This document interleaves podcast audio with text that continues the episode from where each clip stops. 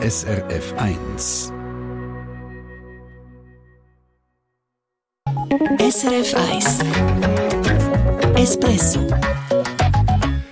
ja, und hier im Konsumentenmagazin haben wir es heute von der Fluggesellschaft EasyJet. Die macht eine ganz schlechte Fallen. Es geht um einen Flug nach Israel, wo wegen dem Hamas-Angriff abgesagt worden ist. Irgendwie als Schweizer hat man das Verständnis, dass wenn man etwas sagt, dass man dann auch zum Wort steht.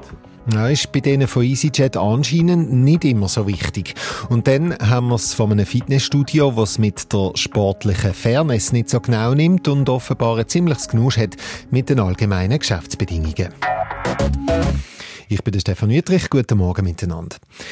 Es hätte eine Reise durch Israel sollen werden mit der ganzen Familie und die Verwandtschaft, die hat man dort auch noch getroffen. Der Flug mit EasyJet ist Buch und zwar für den 8. Oktober letztes Jahr. Knapp 3000 Franken für fünf Personen. Ja, und dann kommt der 7. Oktober. Die radikal-islamische Hamas greift Israel an und der Familienvater hat gedacht, der Flug wird ziemlich sicher gestrichen. Sabrina Lehmann aus dem Espresso-Team. Der Espresso-Hörer Reto Schabel hat darum gerade am 7. Oktober der EasyJet-Hotline angerufen. Zuerst zum mal nachfragen, was er machen soll, aber eigentlich hätte er den Flug am liebsten gerade absagen und das Geld zurückhaben. Zu dem Zeitpunkt hat EasyJet aber gesagt, nein, sie fliegen äh, am nächsten Tag natürlich auf Israel. Und äh, im Verlauf des Tages hat man dann gesagt, es gäbe eine Spezialaktion, dass man einen Voucher bekommen kann. Immerhin ein Gutschein. Aber der Reto Schabel hätte lieber das Geld zurückwollen. Immerhin geht es um fast 3000 Franken. Viel Geld für eine Familie. Und nach dem brutalen Angriff von der Hamas ist auch schnell klar gewesen, dass er diese Reise nicht so schnell nachholen kann. Also hat er nochmal mit dem Kundendienst telefoniert. Und sie hat auch. Die Hotline hat mir dann mündlich zweimal explizit bestätigt, dass ich mir einen Voucher ausstellen kann. Und wenn dann der Flug doch abgesagt würde von der EasyJet, dass man dann den Voucher in eine Rückvergütung kann umwandeln kann. Das hat für den Familienvater doch schon ganz anders stöhnt. Er hätte darum extra nochmal nachgefragt, ob er es wirklich richtig verstanden hat. Und dann hat er das Angebot angenommen.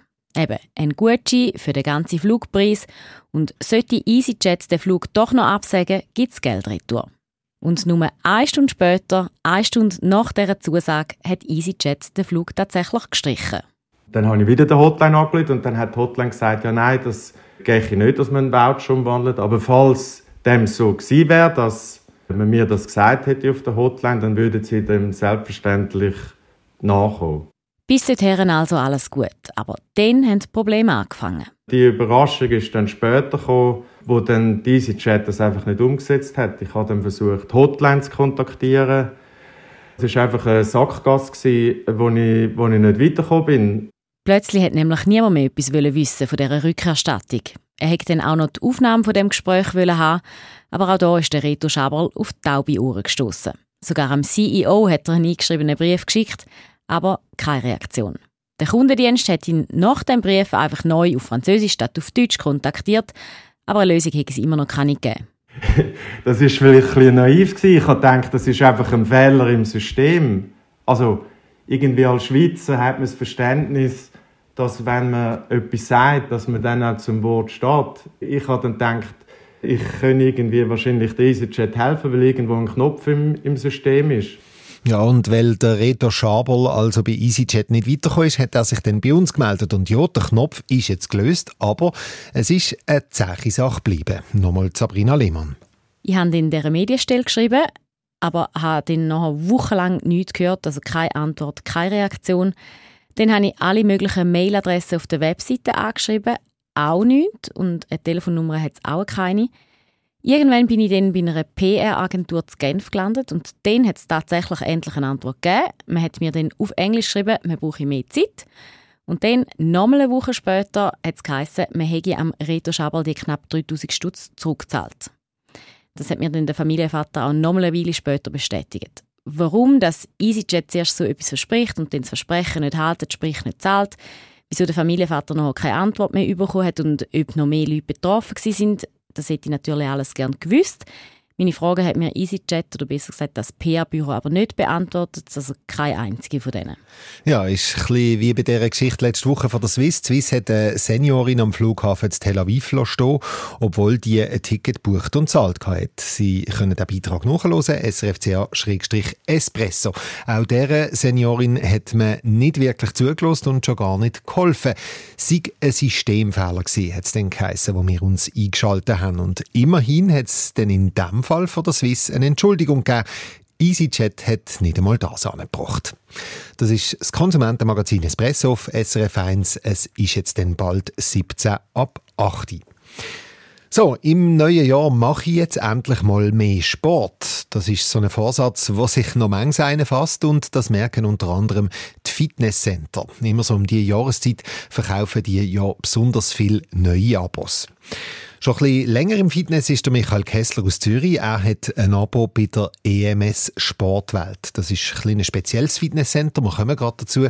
Und speziell ist auch, wie man dort mit den Kundinnen und Kunden umgeht, sagt der Peter Fritsche aus dem Espresso-Team. Speziell unfreundlich nämlich. So empfinden es einmal die Kundinnen und Kunden, die sich wie der Michael Kessler ziemlich aufregen über die EMS Sportwelt. EMS, das steht für Elektromuskelstimulation. So ein Training geht 20 Minuten. Man hat dabei einen speziellen Anzug an mit Elektroden drin. Der Anzug gibt also elektronische Impulse ab, die dann die Muskeln stimulieren.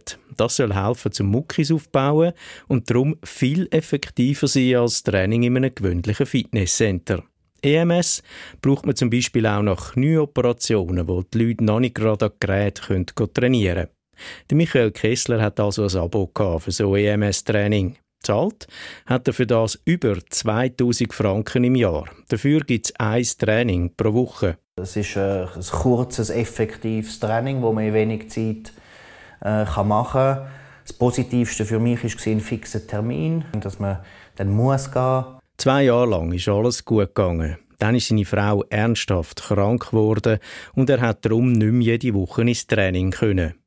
Die Leute von der EMS Sportwelt haben ihm dann gesagt, das sei kein Problem. Er könne die Termin nachholen. Steht so notabene auch in den allgemeinen Geschäftsbedingungen von denen.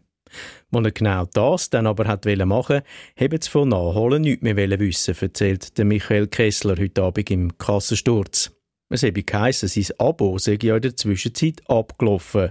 Darum gäbe es auch keinen Termin mehr für ihn. Ich habe mich betrogen gefühlt, dass ich nochmal, trotz meinen Umständen, die ich ganz klar äh, erzählt habe, dass das auch wegen einer ähm, schlussendlich gesundheitlichen Situation ist, dass man gar nicht bereit ist, eine Lösung zu finden oder das auch nur noch mal anzuschauen. So wie ihm geht es noch anderen, die sich bei uns auf der Redaktion gemeldet haben. Auch bei denen hat es zuerst geheissen, sie können die verpassten Trainings nachholen, ist dann aber auch dort nichts für unsere Rechtsexpertin Gabriela Baumgartner ein ziemlich schräger Fall. Ich verstehe die Diskussion überhaupt nicht, weil in dem Vertrag, den AGB, ich habe es da ausgedruckt, da steht explizit drin, dass man die Lektionen kann nachholen kann. Und es steht noch mehr, es steht auch explizit drin, dass man sie nach Ablauf vom Vertrag kann nachholen kann. Und darum, ich verstehe die Diskussion hinten und vorne nicht. Und EMS sagt ja auch nicht, auf was dass sie sich berufen, wenn sie sagen, das soll nicht möglich sein. Da gibt es also Klärungsbedarf. Der Geschäftsführer von der EMS Sportwelt, der Olmo Becker,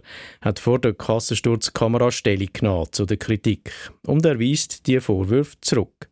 In den Geschäftsbedingungen sagen frisch drin, dass man nämlich verpasste Termin innerhalb von sechs Wochen nachholen muss. Zudem müssen wir einfach sagen, so deutlich steht das nicht dort drin, sondern es heißt einfach, man könne bis zu sechs Mal im Jahr pausieren, jeweils wochenweise.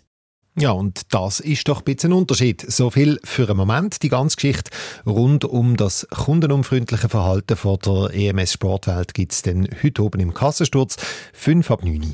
Dort sagt dann auch ein Sportwissenschaftler, was er von dieser Art von Training haltet, eben das Training mit der Elektromuskelstimulation. Er ist eher kritisch und findet, klassisches Krafttraining an den Fitnessgerät bringt gesunde Leute mehr.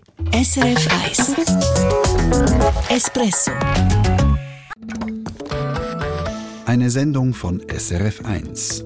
Mehr Informationen und Podcasts auf srf1.ch.